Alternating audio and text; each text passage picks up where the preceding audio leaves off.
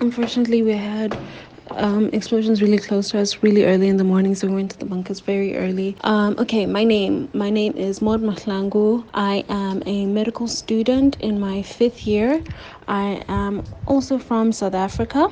Everything was pretty normal. I went to school in the mornings, I went to the gym after school, and then I went back to my hostel. Everything was very normal, as normal as it can, can be at any other school as a foreign student, I did not expect everything to get this bad. I thought that everything would die down, that it was just a bluff or just something, nothing really to worry about. Our school assured us that nothing would happen, so I didn't think anything would happen.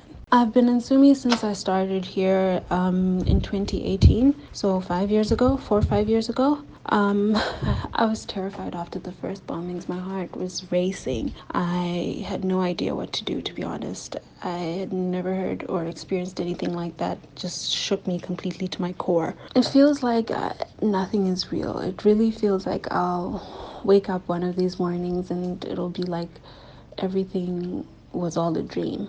This isn't something I ever expected to be a part of it's like everything has stopped. We can't go anywhere. We we can't go anywhere. Everywhere, like even if you're just outside of the building, it feels terrifying. Like there could be somebody out there with a gun or something. It's just um, so far, there's not really been any methods to get out of Sumy because the railway station is blocked and the roads are blocked. There are checkpoints. Um, there are Russian and Ukrainian military checkpoints all over the place, and the bridges have been blown out to other cities. Yes, um, the hostels have been open to any students. So even students that were living in private accommodation have been welcomed into the hostel so that they can come in and stay. The school has provided, has spoken to some entrepreneurs to provide some of their goods perhaps for free. And I'm sure, and they've been providing medical assistance. If you require it, you can message some people. Yeah, so they have been trying their best. I just feel like it's a bit because we could have left earlier. I wish there was something that other people in other countries could do. I really want to urge the UN or somebody to get involved, at least in Sumy, perhaps form some sort of humanitarian corridor so that we can leave. We are trapped here. There's really nowhere for us to go, and there's about 900 students.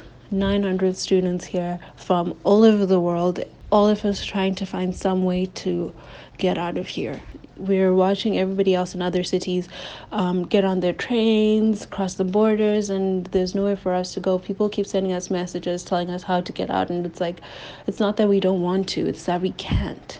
There's no road for us. Like, until it's like guaranteed safety, it's just too risky. How could you help me? If you could just spread the word, spread the word that us here in Sumy, we're trapped, we're stuck, we've got nowhere to go, and we need help we need help from our governments, from the UN, from humanitarian organizations, for them to organize for us to be able to leave, either to send like a convoy of buses or something just to transport us out.